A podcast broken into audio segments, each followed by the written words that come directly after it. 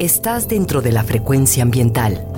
Listos para un recorrido por los temas más relevantes en materia de medio ambiente en nuestro estado. Frecuencia ambiental. Conduce Sandra Gallo Corona. Bienvenidos. Hola, muy buenas tardes. Bienvenidos a su programa Frecuencia Ambiental. Soy Sandra Gallo y los acompañaré hoy sábado 4 de diciembre hasta las 4 de la tarde. Sean bienvenidos a conocer acerca de los temas ambientales que se generan en Jalisco.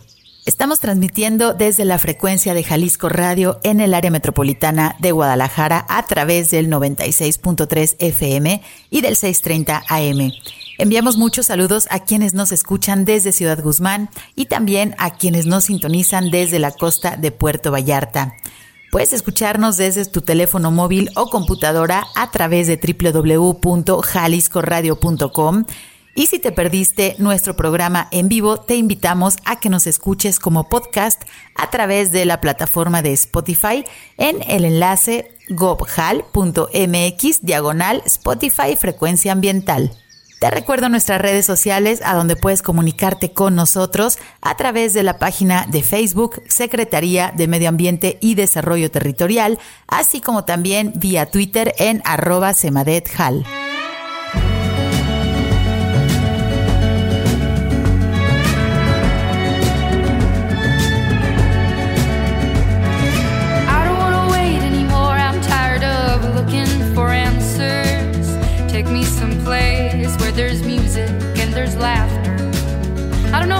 Dying, but I'm scared of living too fast, too slow. Regret, remorse, hold on. No, no, I gotta go. There's no starting over, no new beginnings. Time raises on. Just gotta keep on keeping on. Gotta keep on going, looking straight out on the road. Can't worry about what's behind you, what's coming for you further up the road.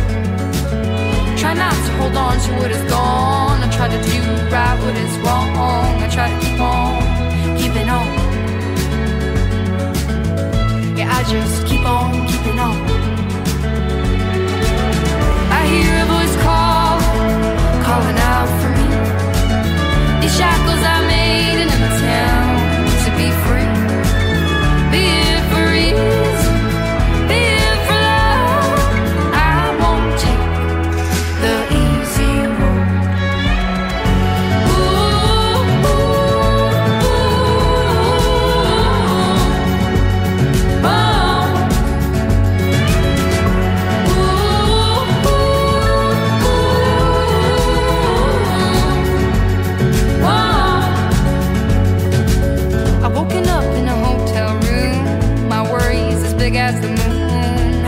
Be Something good comes with the bad. A song's never just sad. There's hope,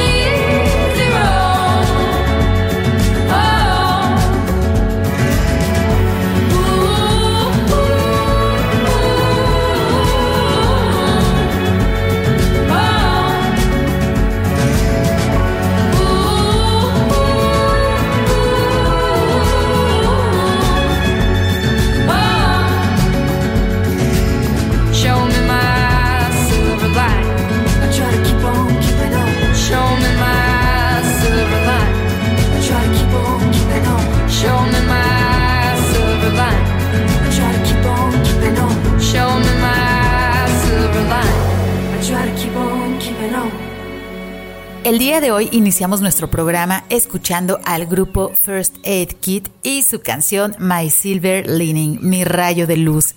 Hoy en nuestro programa vamos a platicar acerca de cómo podemos producir energía eléctrica aprovechando la luz del sol desde las ventanas de nuestra casa o desde los vidrios de los edificios, a lo que se les conoce como ventanas solares. Pero primero los invito a conocer la información ambiental que se ha generado en los últimos días.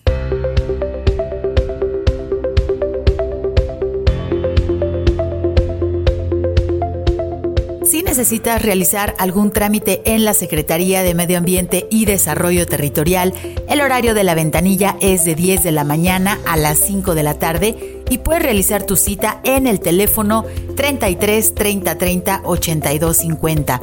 Si necesitas realizar algún trámite en la Procuraduría Estatal de Protección al Ambiente, la PROEPA, puedes realizar tu cita al 33 11 99 75 50 y si necesitas realizar una denuncia ambiental, puedes utilizar el correo denuncias.cemadet.jalisco.gov.mx. Como parte del plan Jalisco COVID-19, les recordamos que al día de hoy las áreas naturales protegidas de Jalisco continúan cerradas hasta nuevo aviso, con excepción del bosque La Primavera y el Nevado de Colima. Si visitas el bosque La Primavera, debes seguir el protocolo. El ingreso por la caseta 1 ubicada en prolongación Avenida Mariano Otero se puede realizar de 7 a 11 de la mañana con permanencia hasta las 3 de la tarde. Si tu visita es a través de la caseta 2 por el poblado de La Primavera, el horario de ingreso es de 8 de la mañana a 5 de la tarde. En cada acceso se permite solamente el 50% de la capacidad de visitantes. Puedes consultar el protocolo del Bosque La Primavera en el enlace gobhal.mx diagonal protocolo BLP. Recuerda que si te cuidas tú, nos cuidamos todos para prevenir contagios por coronavirus. Como parte del plan Jalisco COVID-19 para la reactivación económica, el gobierno del estado, a través de la Secretaría de Medio Ambiente y Desarrollo Territorial, así como del Patronato del Nevado de Colima y cuencas adyacentes, establecieron la reapertura gradual del Parque Nacional Nevado de Colima. La visita al Parque Nacional podrá realizarse de lunes a viernes de las 8 de la mañana a las 7 de la tarde, únicamente por el acceso conocido como Puerto Las Cruces sobre la brecha El Milanés. Recuerda que el Parque Nacional Nevado de Colima es un área natural protegida en donde se realizan acciones para la conservación. Si realizas una visita al parque, te pedimos respetar los señalamientos y cuidar las zonas de reforestación.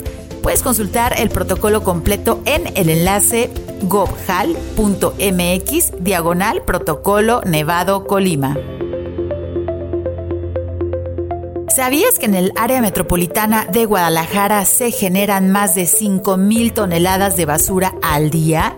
¿Sabes cuánta basura estás generando diariamente en tu casa? En Jalisco todos los residuos deben ser separados en orgánicos, inorgánicos y sanitarios. Recuerda que para mejorar el medio ambiente también puedes ayudar desde casa. Como parte del programa Jalisco Respira, te invitamos a que conozcas la calidad del aire a través del sistema de monitoreo atmosférico. Hace un año se reformó la Ley Estatal del Equilibrio Ecológico de Jalisco, en la que se incluye la prohibición de quemas agrícolas dentro del área metropolitana de Guadalajara para evitar altos índices de contaminación, especialmente durante el invierno, cuando los contaminantes se quedan atrapados por las bajas temperaturas y todos estamos expuestos a respirarlos. Puedes consultar la cuenta de Twitter arroba aire y salud AMG, así como el enlace gobhal.mx diagonal aire y salud, en donde podrás consultar los índices de calidad del aire en tu región, así como las recomendaciones para cuidar tu salud. El pasado 29 de noviembre se conmemoró el Día Internacional del Jaguar. La Coordinación General de Educación y Cultura para la Sustentabilidad de la CEMADET realizó un panel de expertos donde participaron el Foro Mundial para la Naturaleza WWF México, el Fondo Noroeste, la Asociación Civil Alianza Jaguar y la Universidad de Guadalajara, quienes nos platicaron acerca de los jaguares en el occidente de México, si te lo perdiste, visita la página de Facebook de la Secretaría de Medio Ambiente y Desarrollo Territorial, en donde puedes consultar el panel completo y conocer más acerca del felino más grande de América que también habita en Jalisco. El gobierno de Jalisco, a través de la Secretaría de Medio Ambiente y Desarrollo Territorial, participa activamente en foros y redes internacionales para contribuir a la recuperación económica considerando la protección del medio ambiente. Como parte de la plataforma desarrollada por Team Europe de la Unión Europea en conjunto con México, se llevó a cabo el Foro Verde Gubernamental en donde se compartieron las acciones realizadas para la reducción de las emisiones de efecto invernadero. El secretario Sergio Graf Montero, titular de la CEMADET, resaltó que ante la emergencia climática se requiere incrementar la ambición en las metas de mitigación y adaptación ante el cambio climático. Jalisco se ha enfocado principalmente en fortalecer la estructura institucional en materia de cambio climático. De ahí que este tema es un tema transversal en el Plan Estatal de Gobernanza y Desarrollo. También se ha actualizado el inventario de gases y compuestos de efecto invernadero, se realizó la estrategia estatal de cambio climático, el presupuesto de carbono y las rutas de descarbonización. También a través de la gobernanza intermunicipal, Jalisco ha tomado liderazgo a nivel nacional en cuanto a la elaboración de los planes municipales y regionales de acción climática. Al día de hoy, el 76% de los municipios ya cuentan con sus planes de acción climática. Como parte de la agenda estatal, el gobierno de Jalisco se ha enfocado en promover la movilidad no motorizada, incrementar la participación de las energías renovables, transitar hacia una economía circular y fortalecer la adaptación al cambio climático a través de soluciones basadas en la naturaleza y en la lucha contra la deforestación.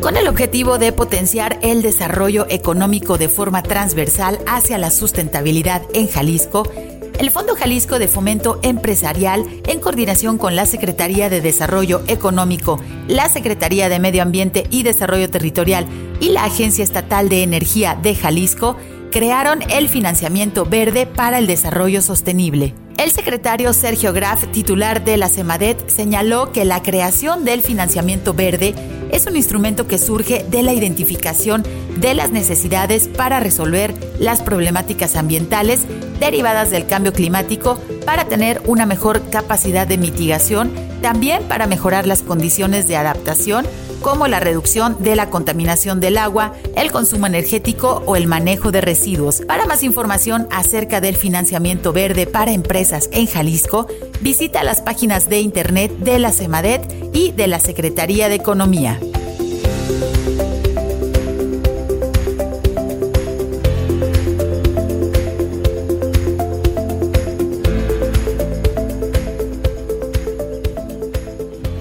Frecuencia Ambiental estaremos platicando acerca de una innovación tecnológica que sirve para generar energía. Si en este momento volteas a tu alrededor, puedes contar cuántas ventanas tiene el lugar en donde te encuentras. Imagina que cada una de ellas tiene el potencial de generar energía eléctrica a través de los rayos solares. Ya está nuestro invitado especialista en este tema y nos va a ayudar a entender mejor cómo sucede este proceso y cómo podemos en un futuro cercano hacer nuestras casas más sustentables. Vamos a ir a nuestra primer pausa, pero regresamos en unos minutos. Los invitamos a quedarse con nosotros. Frecuencia ambiental. Vuelve en unos momentos. Quédate con nosotros. Estás sintonizando Frecuencia ambiental. Continuamos.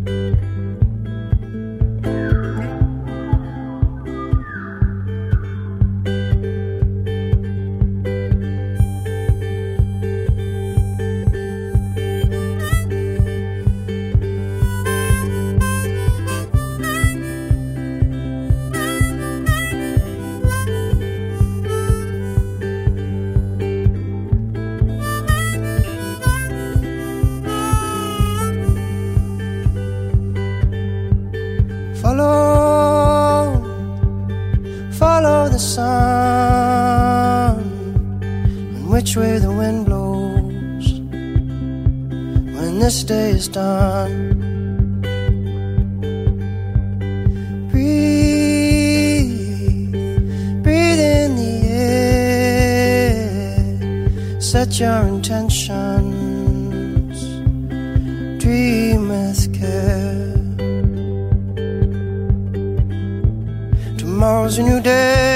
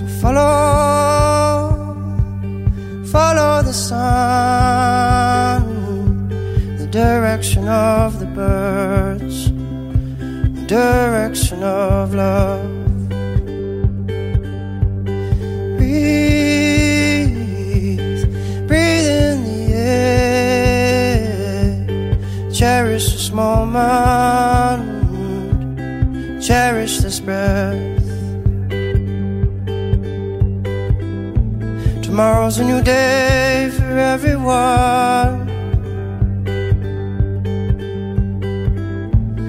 Brand new moon, brand new sun. When you feel life coming down on you like a heavy weight.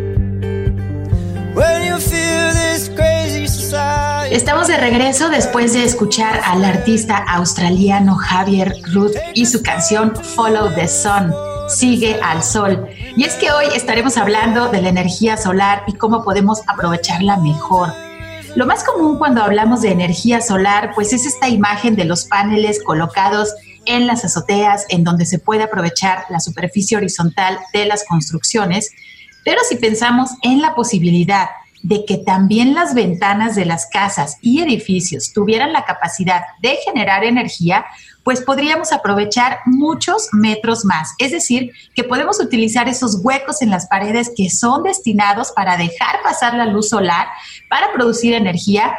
¿Alguna vez habías pensado en esta posibilidad de que tu casa pudiera tener ventanas solares? Pues para platicarnos acerca de este interesante tema, hoy nos acompaña el maestro Leonardo Ramos Gutiérrez. Él es jefe de disciplina de anteproyectos hidroeléctricos de la Comisión Federal de Electricidad. Él es egresado de la Universidad Nacional Autónoma de México. Es maestro en Administración de la Construcción por la Universidad Panamericana y es candidato a doctor por la Universidad Anáhuac, México. Desde el año 2012 se desempeña como jefe de disciplina de anteproyectos hidroeléctricos en la Comisión Federal de Electricidad y tuvo participación en los proyectos de El Cajón y La Yesca, ubicados aquí, eh, bueno, colindantes al estado de Jalisco, en el estado de Nayarit. Pues bienvenido, maestro Leonardo, ¿cómo estás? Muy agradecido nuevamente con una invitación a este importante programa y un saludo a todos tus radioescuchas. Encantado de la vida de iniciarlo. Muchísimas gracias por acompañarnos desde la Ciudad de México en las artes, pues bueno, desde allá para platicar hoy acerca pues de esta innovación tecnológica que nos acerca un poquito más a la sustentabilidad. Y bueno, quisiera comenzar si nos puedes platicar, a ver, ¿de qué están hechas las ventanas solares? No unas ventanas normales sabemos que están hechas de vidrio, pero unas ventanas solares, ¿de qué están hechas? Así es, Andy, nuevamente este, déjame agradecer el privilegio de estar en tu programa y entrando en materia inmediatamente, mira, eh, como te había comentado, este, es la segunda ocasión que me permites este, estar en tu programa. Anteriormente te había comentado que no todos los días se aprovecha la misma intensidad del sol y el viento sopla con la misma fuerza, ¿no? Ese es el argumento de las energías eh, renovables, particularmente la eólica y la solar, eh, que caen en esa crítica, que caen en esa segmentación de crítica donde se rechaza y que se vuelven proyectos caros. Eh, aquí la cuestión es, como bien dijiste, hay que aprovechar el sol y esa intermitencia hay que buscar la forma de abatirla para que podamos tener un despacho eléctrico firme y constante. Entonces, estaba impulsándose en Australia y en España tengo que decirlo, son los precursores de esto, eh, las ventanas solares. Esas ventanas solares eh, son prácticamente cristales, pero a la punta final tiene una membrana de nanocristales, por llamar, son nanocristales por llamarle de alguna forma, pero no, así se definen. Y esos nanocristales aprovechan la electricidad de, que, que, que, emana del sol. Es decir, tiene un grado de absorción, el espejo normal, el cristal se calienta, y en, la, y en el filamento de la parte final absorbe la parte termosolar y se aprovecha y se conduce a lo largo del marco de cada cristal. Ahí se equipa con un cable ya no necesitarías como en un panel solar este, un, un condensador, un, este, un aparato que cambia de, de energía directa a energía alterna para alternar la energía. Y este filamento que te, que te comento de las ventanas solares se conecta marco con marco y se va conduciendo la, la electricidad de forma continua y constante. La diferencia es como si tú tuvieras unos, unos lentes, no sé si has visto algunas personas que usan lentes eh, y de repente se les polarizan. Esa, esa parte termo, termosolar, en lugar de que se libere, se atrapa y se conduce a lo largo de los marcos. Y entonces tienes energía firme y constante. En lugar de tener seis, eh, seis horas máximo en el pico de aprovechamiento de un panel solar, que es un tratamiento fotónico, aquí tienes todavía la absorción termosolar que te da el doble del aprovechamiento de la energía eléctrica. Estamos en unas 12 horas constantes de firme energía eléctrica de abasto. Qué interesante y bueno, puede, no, no se asusten, este, que es información técnica. Eh, realmente lo que nos está platicando el maestro Leonardo, hay cosas que nosotros podemos comprobar en nuestro día a día. Es decir, si ustedes tienen una ventana en su oficina, en su casa, y obviamente por ahí entra la luz solar. Si ustedes tocan el vidrio, lo, como nos comenta, pues bueno, el vidrio se calienta ¿no? O bueno, en la noche se enfría, así sabemos que está haciendo mucho frío afuera, pero pues nos damos cuenta de que está entrando y esa energía, en el caso de cuando los vidrios se calientan, pues bueno, está siendo ahí acumulada en el vidrio de manera pues térmica, por eso sentimos el calor ¿no? De cuando a nosotros nos pega el sol, pues estamos sintiendo eh, eh, ese calor, ¿no? En nuestros cuerpos. Así es, y, qué bueno que mencionas este, esta parte, Sandra, del calor, ese calor que se refracta y sale hacia, vamos, se refracta hacia afuera de, de los cristales. Imagínate una edificación. Estas ventanas aprovechan ese calor y cuando viene la caída del sol, esa parte termosolar, que así se le llama, lo absorben y lo aprovechan en, en pequeño filamento de vapor que también se conduce y genera energía eléctrica y no solamente eficienta la forma de generar energía, sino que también puedes utilizarlo para la temperatura interna de las edificaciones. Entonces creo que es un, es un material que viene, viene, viene fuerte y viene, viene pisando fuerte y viene con qué para que México pueda voltear a este tipo de tecnología. Y yo creo que es súper necesario y es muy urgente porque, bueno, en la ciudad de Guadalajara hemos visto en los últimos años este boom de las edificaciones verticales. Estamos pasando de ser una ciudad horizontal a tener una gran cantidad también de edificios. Y resulta que, bueno, los arquitectos, a los ingenieros que elaboran estas obras, pues se les ocurre poner las fachadas todas llenas de cristales, ¿no? Para, bueno, supongo que tengan una vista un poco más moderna. Pero si ustedes se han fijado, pues también cada uno de los departamentos o de las oficinas tiene su aire acondicionado. Entonces, ahorita lo que nos comenta eh, el maestro Leonardo, obviamente la luz solar entra calienta estas ventanas, calienta los edificios adentro y podemos llegar a tener un sobrecalentamiento que entonces es necesario tener los aires acondicionados que utilizan muchísima energía. Entonces, como que por ahí estamos haciendo las cosas no de una manera muy sustentable, sino a lo mejor de una manera más como de moda o no sé, esta parte del urbanismo que aún no acabo yo de entender, pero si tenemos muchas opciones, pues imagínense estos grandes edificios que en sus fachadas están todos llenos de cristales poder colocar este tipo de ventanas o que justamente esos vidrios pues tengan esta tecnología que funcionen como unos pequeños paneles solares, pero son muchos metros, muchos metros cuadrados porque tenemos edificios, pues no sé, de 20, 30 pisos aquí en, la ciudad de Guadalajara, en Ciudad de México, bueno, pues también ni se diga que, que tenemos ya estos paisajes. Y, cada vez pues se está volteando a este tipo de construcciones que para nada son sustentables, aunque así a veces eh, la mercadotecnia los, los venda, no son muy sustentables y esto lleva a un gasto de energía que se refleja en el bolsillo de los propietarios, porque en lugar de tener un tipo de ventanas que podamos hacer esta ventilación natural, fijándonos hacia dónde van las corrientes de viento, pues se tiene que meter estos aires acondicionados que aparte, pues bueno, eh, son contaminantes, ¿no? Y son caros.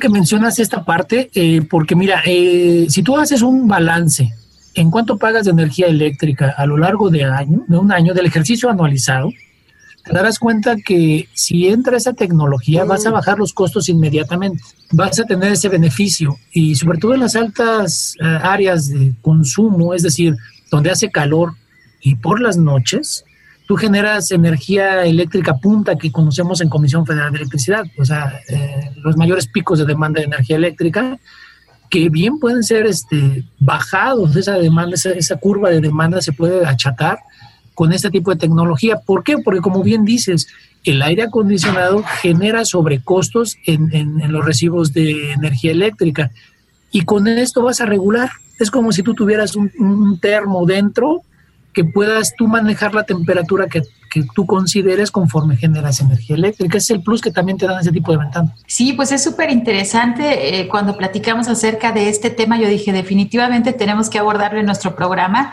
para que nuestros radioescuchas conozcan estas nuevas tecnologías. Y, bueno, eh, maestro Leonardo, ¿cuál es la diferencia entre un panel solar, que a lo mejor pues más comúnmente lo conocemos, a un vidrio para una ventana solar? ¿Cuál es la diferencia entre ambas eh, materiales? Interesante pregunta, Sandra, qué bueno que, la haces para ver la especificación. Un, panel solar es una serie de, cristales que, aprovechan eh, la energía fotovoltaica, es decir, eh, eh, tiene, está formada por una capa de fotones que llega el fotón de la luz, lo absorbe y va teniendo una cierta temperatura con la cual reacciona a través de un aparato, se conecta un aparato que se conoce como inversor llega la corriente, empieza a calentar el panel, empieza a, presentarse el fenómeno del fotón, empieza a trabajar, empieza como a irradiar energía, la, se empieza a transmitir, la absorbe el inversor, cambia de corriente directa a corriente alterna para poder tener ese uso. Y aquí lo que se tiene que hacer con las ventanas solares es evitar eso. Prácticamente es un marco, tienes, es, un, es un cristal transparente, no es opaco, no, no necesitas estar esperando eh, un rango de temperatura, sino la vas, vas absorbiendo conforme la temperatura llega. Son cristales, prácticamente son un vidrio transparente contra un vidrio, un vidrio opaco y el funcionamiento es distinto, similar en ciertas partes porque absorbes la energía del sol, en eso son iguales, se, se, mueven con la energía solar y con el filamento que te comentaba, en la parte final del cristal viene un nanocristal, así le llaman, nanocristal, el cual absorbe la temperatura y la conduce, pero no solamente la temperatura, sino también resguarda y refracta el calor, el cual también es aprovechado por los marcos, en los cuales como si tú fuera una, una pantalla, una pantalla de las que venden de, HD, que llegas y la conectas, igual, tienes un cable que vas a llegar, lo vas a conectar, lo vas a enmarcar y lo vas a conducir y vas a tener una pastilla de, alimentación donde se va, va a llegar el centro de carga y vas a empezar a generar energía. ¿Cuál es la diferencia? La eficiencia. O sea, el panel solar que te da, nada más te va a dar la energía aprovechada por la irradiación en metros cuadrados con un cierto ángulo de inclinación para aprovechar el sol. Un llamado a los arquitectos. Los arquitectos pueden aquí lucir y diseñar de acuerdo al azimut o al ángulo que se tenga por donde llega eh, el sol por las mañanas, depende de la región, y aprovechar su ingenio arquitectónico para poder irradiar el sol a lo largo de los marcos de estas ventanas y tener mucho más eficiencia en la energía. Y cuando llegue ciertas horas del día que empieza a caer el sol, el panel solar te trabaja seis horas llega un pico como si fuera una normal y empieza a decaer, y ahí es donde eh, empiezan los pequeños problemas en las redes que platicamos la vez pasada. En este es el almacenamiento de energía. Aquí estas, estas ventanas que, estamos hablando es para el autoabastecimiento, el abastecimiento interno. No vas a necesitar estar volteando hacia el abasto de energía eléctrica. Primero, tú puedes ser autosuficiente en los edificios y las casas habitación también. Eh, y si llegaras a tener energía, bueno, pues entonces ya solicitarías a nosotros, a la Comisión Federal, pues que se te, abastezca, se te abastezca energía. Pero eso es la diferencia.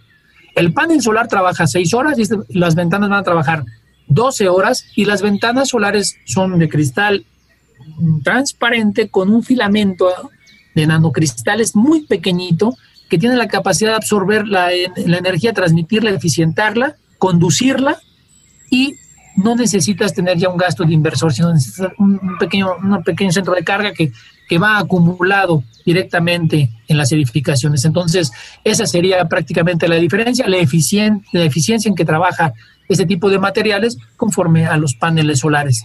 Ay, maestro, pues escuchándote podríamos pensar que esto es como muy adelantado o como que estamos volteando mucho hacia el futuro, pero a lo que nos comentas yo creo que estamos desperdiciando una gran cantidad de energía que pues recibimos diario porque recordemos que es estamos en un país tropical en donde bueno tenemos sí un temporal de lluvia sin embargo los días soleados bueno no se comparan eh, como en los polos por ejemplo que tienen ciertos meses al año donde pues es penumbra o, o no reciben los rayos solares. Nosotros estamos pues bastante cerca del Ecuador y tenemos esa gran ventaja de que pues en la mayoría de nuestro país tenemos muchos días soleados y con un sol fuerte y de muy buena calidad. El tema de sustentabilidad eh, es, muy interesante, ¿no? Eh, ya mencionaste eh, algunas veces, de hecho, en el programa anterior mencionabas de dónde proviene la palabra sustentabilidad. No hay una definición única, porque todos producen energía eléctrica con lo que les conviene. Ya vimos que el sector energético también, Sandy, este, incide en mayor porcentaje en fomentar los gases de efecto invernadero nos guste o no reconocerlo, así es. Y te comentaba la vez pasada, yo lo reafirmo, la industria no va a cambiar. O sea, la industria no puede cambiar abruptamente porque vendría un caos económico. Entonces, paulatinamente tiene que aceptar este cambio de cultura, pero mira, se está edificando, se están modificando muchas cosas y la vivienda vertical se está convirtiendo en un área sustentable.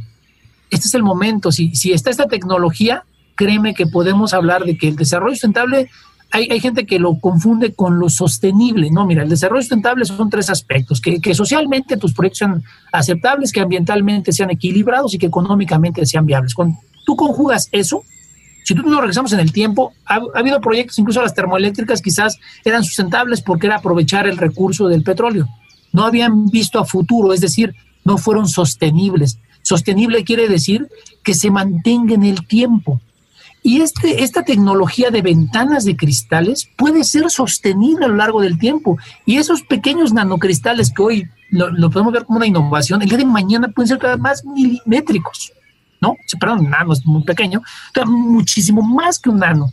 Entonces estaríamos hablando ya de filamentos que incluso se podrían mejorar y que van a ser, te lo puedo decir a partir de esta fecha, sostenibles a lo largo del tiempo. Ya hay casos de éxito en España y en Australia. Ay, qué interesante. Yo sabía que este programa se iba a ir volando. Vamos a ir ahorita a, nuestro siguiente corte. Pero eh, de regreso, pues me gustaría preguntarte, ¿Qué, tan factible es que podamos tener ese tipo de tecnología aquí en nuestro país? Y aparte nos hablabas, pues bueno, una cosa es recibir la energía que viene del sol, se calientan estas ventanas, pero ¿dónde se almacena también esa energía? Si te parece bien, ahorita en nuestro siguiente corte eh, platicamos acerca de estos aspectos. El día de hoy estamos platicando acerca de la posibilidad de aprovechar la luz solar a través de las ventanas solares para producir energía eléctrica para nuestras edificaciones. Vamos a ir nuestro corte y regresamos en unos minutos. Quédense con nosotros. Frecuencia ambiental.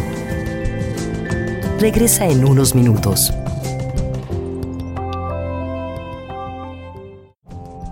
Estamos en la misma frecuencia. Frecuencia ambiental. Seguimos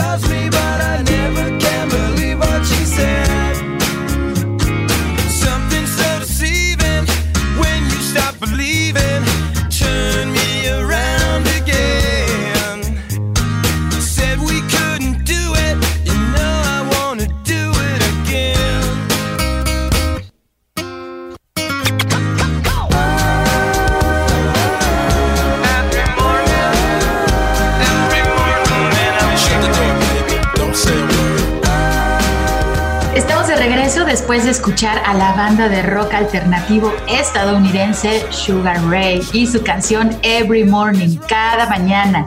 Y es que diario, al iniciar un nuevo día, vemos a través de las ventanas de nuestra casa y recibimos los rayos del sol que son energía pura. Hoy en nuestro programa estamos platicando acerca de las ventanas solares. Estas ventanas que pueden absorber la energía solar y transformarla en, en energía eléctrica. Nuestro invitado, el maestro Leonardo Ramos, quien es jefe de disciplina de anteproyectos hidroeléctricos de la Comisión Federal de Electricidad, nos acompaña en nuestro programa del día de hoy, pues para darnos a conocer más acerca de este interesante tema, de esta tecnología que esperemos pronto podamos tenerla en México. Muchísimas gracias, eh, maestro. Eh, pues estábamos platicando en el bloque anterior un poco de, bueno, qué son, de qué están hechas. Eh, ya nos platicaba acerca de, bueno, se, captura, ¿no? Esta, esta energía que viene del sol eh, se transforma también en calor, que lo podemos nosotros, eh, pues, comprobar, ¿no? Si, si, si, está la ventana y tocamos el vidrio, bueno, nos damos cuenta que el vidrio este, se calienta y eso es energía que está ahí almacenándose en ese vidrio. Pero en el caso de las ventanas solares, ¿cómo eh, recibe la energía, pero luego cómo se almacena cómo la utilizas, cómo podríamos, eh, digamos, adaptarla a nuestro sistema tradicional que tenemos en, nuestras casas, hablando de las instalaciones eléctricas.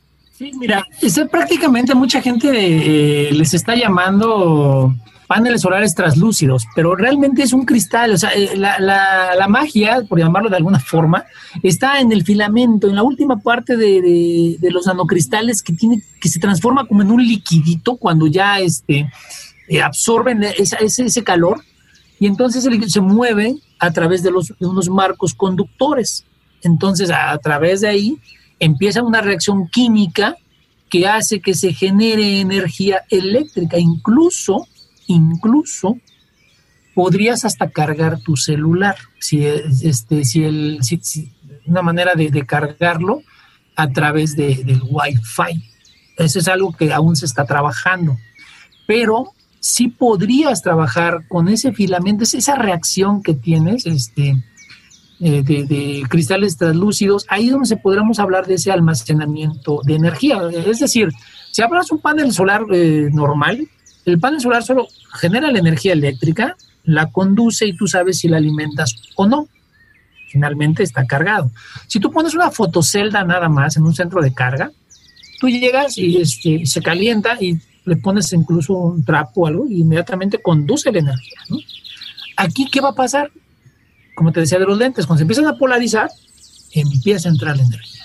Entonces, van a entrar de dos formas, desde el momento en que está recibiendo la energía de forma directa hasta cuando empieza a caer el sol, empieza a actuar.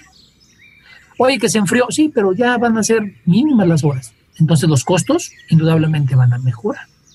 Así es como se almacena. La clave está en el filamento eh, del nanocristal, que se hace un pequeño liquidito ahí de la absorción del calor. Ay, qué interesante. Ya quisiéramos tener esa tecnología por acá en nuestro país, en nuestras casas. Eh, platícanos, por favor, maestro Leonardo, ¿qué tan factible es que tengamos esta, o bueno, primero los costos? Primero los costos eh, de, de poder tener este tipo de tecnología. Sabemos que cuando todo es nuevo es más caro, ¿no? Y luego se va adaptando y van bajando también los costos, digamos, al público en general para poder empezar a colocar este tipo de, ventanas solares. ¿Cuál es el costo de este tipo de tecnología? Mira, Sandy, este, Estados Unidos, Massachusetts empezaron con los experimentos de, este tipo de tecnología, pero quienes realmente los han aplicado son los españoles. También los han aplicado los, eh, la gente de Australia, no voy a nombrar las empresas para no darles comercial, pero son, son los que están impulsando esto y Australia se asoció con gente china. Entonces en China ya también hay casos de éxito. Sé que en Shanghái están construyendo un edificio que tiene que ser, es más, va a ser todo de cristal y ahí se va a aprovechar esta tecnología. Hablando en cuanto a la factibilidad para México, mira, tenemos muchos, muchas torres. Ahí en Zapopan, este, como tú sabes, soy profesor también por allá. Y ahí en la ciudad Granja he visto que están construyendo torres.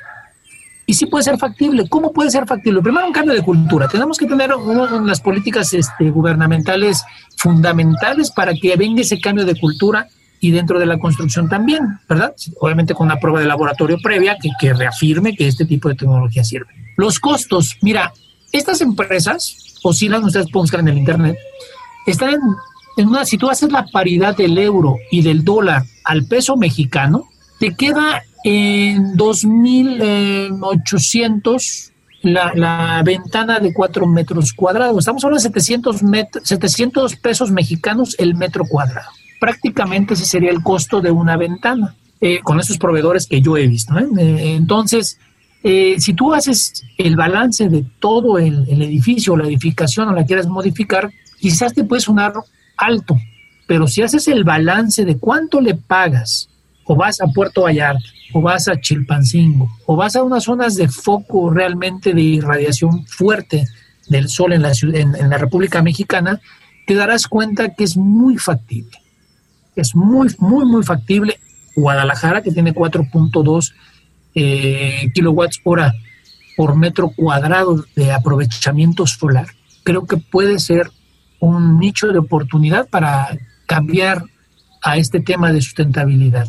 Entonces, eh, pues como tú ves, yo creo que es muy factible si lo ves en el largo plazo. Y no estamos hablando de un largo plazo de muchos años, ¿eh? estamos hablando de un periodo de tres, de dos años a tres años prácticamente por la recuperación de la energía eléctrica que prácticamente va a ser un costo muy bajo. Híjole, yo creí que nos ibas a decir un costo más elevado porque no tengo en este momento el dato de cuánto cuesta el metro cuadrado de vidrio, pero luego también hay diferentes grosores y diferentes colores y no son nada baratos. Si tú nos estás dando el costo de 700 pesos por metro cuadrado, ¿no? Más o menos. Eh, pues bueno, no, no está como fuera también de, de presupuesto. Si contamos los beneficios que pueden tener, no sé cuántos metros cuadrados tengan las torres, si ustedes que nos están escuchando están manejando, eh, van pasando por ahí por los edificios, eh, tienen un edificio por ahí a la vista, pues imaginen cuántos metros cuadrados y todo ese vidrio que ven en las, en las fachadas, pues podría estar produciendo energía eléctrica que a su vez les va a beneficiar en su consumo, ¿no? Si tienen aire acondicionado, eh, también revisen, hagan un poco de, conciencia ahorita que estamos eh, abordando este tema, pues cuánto pagan ustedes en su recibo bimestral, ¿no? Eh, este, a Comisión Federal de Electricidad por la producción por el consumo, perdón, de, eh, de, su energía eléctrica en casa o en sus negocios. Y recordemos que este tema también lo, lo abordamos en el programa pasado, que muchas edificaciones tienen fugas energéticas y que entonces existen estos pequeños vampiros energéticos que son todos estos aparatos que no utilizamos y que están conectados y que están consumiendo. Entonces, bueno, como lo menciona el maestro Leonardo, hay que tener un poco más de conciencia, hay que generarnos cultura, ¿no? El decirles a nuestras familias, apaga la luz cuando no estés eh, en esa recámara, ¿no? E, eso tiene, a final de cuentas, pues bueno, eh, eh, un beneficio, ¿no? Que se ve en nuestro bolsillo, que pueden ser 10 pesos, 20 pesos, 100 pesos, 1000 pesos, ¿no? Y que eso, pues bueno, no tendría por qué estarse desperdiciando, así como la energía, pues deberíamos estarla aprovechando de una mejor manera.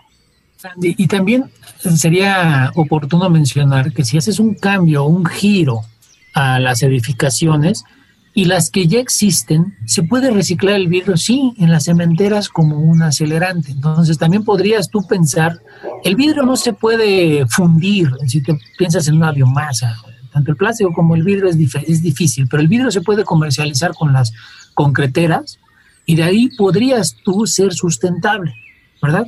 Y entonces, para no pensar oye, Leonardo, pero si yo tengo un edificio lleno de, ventanas, ¿las puedo modificar? Podrías con ese filamento, pero el cristal es diferente, entonces tendrías que cambiarlo. Y, esa, y en ese inter, pues tendrías que pensar qué hacer con esas que vas a cambiar. Entonces sí se podría impulsar un desarrollo y, impulsar la economía de esa forma para que en un futuro las edificaciones pues pudieras eh, cambiar el criterio y como, como lo mencionamos, eh, un cambio de cultura se tiene que presentar en el largo plazo, pero créeme que esto, esto, esto va, va muy bien. Sí, pues el primer paso yo creo es conocer que existen este tipo de alternativas que a veces, como lo mencionaba hace ratito, podemos pensarlo que pues está sacado el tema de una película de ciencia ficción, pero no, pues ya está bastante eh, actual y ya lo tenemos bastante cerca. Eh, maestro Leonardo, ¿existe alguna posibilidad o, cómo está pensando la Comisión Federal de Electricidad de implementar este tipo de, tecnología? Digo, yo sé que es paso a paso y Comisión Federal de Electricidad es una empresa muy grande, ¿no? Y somos muchos miles de mexicanos que estamos, pues bueno, eh, eh, recibiendo, ¿no? La, la energía en todos nuestros hogares a través de Comisión Federal de Electricidad. Pero cómo esta gran compañía hace este tipo de modificaciones, de actualizaciones en sus procesos para poder introducir algo como las ventanas solares? Mira, a título personal te lo comento. Este, soy, soy un servidor es el que lo está impulsando. Este, estoy en pláticas ya directas con, con, mi jefe, con mi gerente, y le agradó. Entonces vamos, estamos a punto ya de presentarlo, este, estamos viendo lo conducente, entonces ya te, no sé si en otra ocasión que me des apertura en tu programa ya te estaría platicando. De momento, la idea, eh, te doy la premisa, es cambiar la edificación, o sea, es lo que estamos planteando de manera desde nuestra parcela de trabajo, cambiar este proponerlo, cambiar, cambiar las edificaciones empezando por Comisión Federal para que vean que funciona. Es, apenas es un proyecto piloto que vamos a empezar a impulsar pues iniciar desde casa estos cambios yo creo que es algo muy, muy valioso. Lo vemos aquí también, por ejemplo, en las eh, oficinas de la Comisión Nacional Forestal, como en toda la parte de su estacionamiento, pues está techado, pero el techo son puros paneles solares. Entonces, iniciar desde casa es algo súper importante. Y ahorita que mencionabas, porque estamos cerca de llegar a nuestro, eh, al final de nuestro programa, pero todavía nos quedan tres, cuatro minutitos, mencionabas, por ejemplo, que a través de estos... Eh, pues eh, ventanas solares o de estos materiales que, que, están formadas las ventanas solares, se podían cargar los celulares. En el caso de que este material, que este vidrio, por ejemplo, lo podemos utilizar no nada más en ventanas, sino también, por ejemplo, en los celulares mismos o en los automóviles. Eh, ¿Se puede utilizar? De hecho, mira, el quemacoco de un, de un este, automóvil puede, puede cambiar su diseño por esos filamentos. Además se va a polarizar. Entonces, en el momento que se polarice, se va, a aprovechar el, calor térmico que esta película puede generar y se puede conectar al motor. De hecho, ya te, comento algo, Ford ya sacó un Mustang, digo, estoy haciendo ya esta promoción, perdón, este, eh, ya, ya, esta automotriz ya sacó un, automóvil eléctrico. Entonces, para allá vamos. Ya pronto se hablará de las, ya ya hay centros de carga, pero hablaremos de electrolineras dentro de poco que llegarás y te conectarás y, sabrás cuánto, cuántos kilómetros te da por, por, por kilowatt hora este, cargado este, este, esta cuestión. Mira, estas ventanas, es importante decirlo, que generan 30 watts en, en una ventana de 4x4, ¿verdad? En altas edificaciones la modificación ha alcanzado en los laboratorios hasta 50 watts. Multiplícalo por la altura de, una torre que tú quieras, dime si no te autoabastece. Entonces, un automóvil también podría ser. ¿Cuánto te gusta que, mida el quemacoco eh, panorámico de, un automóvil? Te lo dejo nada más a criterio. Imagínate que tú puedas alimentar tu automóvil de manera sustentable y aparte que te dé ciertos kilometrajes durante la noche, que sepas que no se te va a descargar. Entonces es una tecnología que sí se puede aprovechar también en automóviles. En cuanto a los celulares, mira, tu celular tiene una película también que le llaman el display, ¿no? Tiene una película ahí. Bueno, mira, ¿qué te pareciese que de forma electromagnética, estas películas que se mantienen, digo, en verdad suena, oye Leonardo, me lo estás pintando tecnología, sí, sí, la verdad es que es algo fundamental que estuvo ahí, que alguien lo vio y que nunca se había dado esta, la tarea de, impulsarlo, pero bueno, ya está. Hay, papers, ¿eh? hay, hay este, artículos indexados, es decir, académicos, de Ruther Thompson, de, de Elsevier, ahí en, Google Scholar. Entonces ahí lo pueden verificar que, que China y Australia han estado encima de esta tecnología desde el 2010, 2012, 2013 fue cuando ya empezaron a encontrar estos, estos pequeños filamentos de cristal que van, son unas películas que van al final. Pero bueno, entonces, a, lo que te iba a comentar, ¿qué pasa? Que suelta también una, una, manera química, electromagnética, de acercar tu celular y reacciona que es finalmente como trabaja el Wi-Fi. Entonces, estaríamos hablando en un futuro también de conectar los cables al celular, de olvidarnos de las conexiones y recibir la nueva innovación que te da este tipo de tecnología. Creo que es muy completa, realmente invito a tus radioescuchas a, a verlo en el internet. Es algo que viene, que viene fuerte y que para aquellos, aquellos que piensan que, que el planeta no se puede cambiar, pues yo siempre decía por ahí mi abuelita que el que no mira adelante atrás se queda. Entonces tenemos que ver hacia adelante, tenemos que estar agradecidos con, con, la vida, con nuestro planeta que nos da muchos recursos y que muchas veces no los aprovechamos de la manera en que debemos hacerlo. Eh, insisto, eh, sustentabilidad no solamente quedarnos con el rango de sustentabilidad, sino que ser sostenibles, que se mantenga a lo largo del tiempo todos los proyectos que se vengan. Sandra, no sé si, si, si con esto fui claro en esta, en esta respuesta. Súper claro y yo quisiera que nuestro programa durara dos horas el día de hoy porque hay muchísima información y pues con todo esto que hemos estado platicando y como ahorita haces un cierre muy bueno, pues eh, debemos pensar hacia qué mundo debemos caminar, ¿no? Después de vivir tantos meses en pandemia, debemos darnos cuenta que en casa es necesario aprovechar los espacios, hacerlos productivos eh, podemos realizar un pequeño huerto en casa, aprovechar nuestros residuos, generar composta, reciclar, reutilizar, no desperdiciar alimentos ni tampoco desperdiciar la energía y debemos aprender a ser consumidores más responsables. Si ustedes están pensando en cuál sería su casa ideal, pues bueno, podemos pensar en una que tenga estos depósitos para captación de agua de lluvia, que su azotea pueda ser verde, que puedan producir alimentos y flores, ¿no? Por supuesto que puedan tener algunas ventanas solares. Esto es una realidad que si ponemos manos a la obra podemos hacer que suceda. Y pues bueno, estamos llegando a la parte final de nuestro programa. Les pedimos que por favor usen su cubrebocas cuando deban salir a la calle. Ayuden a reducir las consecuencias de esta pandemia de coronavirus que aún no ha terminado. Quiero agradecer a nuestro invitado, el maestro Leonardo Ramos, quien se ha enlazado con nosotros desde la Ciudad de México. Muchísimas gracias, maestro, por acompañarnos. Un placer, Sandy. A tus órdenes siempre. ¿eh? Un abrazo a tus radioescuchas. Muchísimas gracias, pues seguramente pronto te vamos a volver a invitar. Eh, también eh, quiero agradecer a Marco Barajas por su ayuda en los controles desde la cabina de Jalisco Radio. Soy Sandra Gallo y les agradezco mucho su escucha. Que tengan muy buen fin de semana. Los esperamos el próximo sábado a las 3 de la tarde. Por hoy ha sido todo en Frecuencia Ambiental. Te esperamos el próximo sábado a las 3 de la tarde para seguir explorando los temas relevantes del medio ambiente de nuestro estado y más allá. Frecuencia Ambiental, una coproducción de la Secretaría de Medio Ambiente y Desarrollo Territorial y JB Jalisco Radio. Hasta entonces.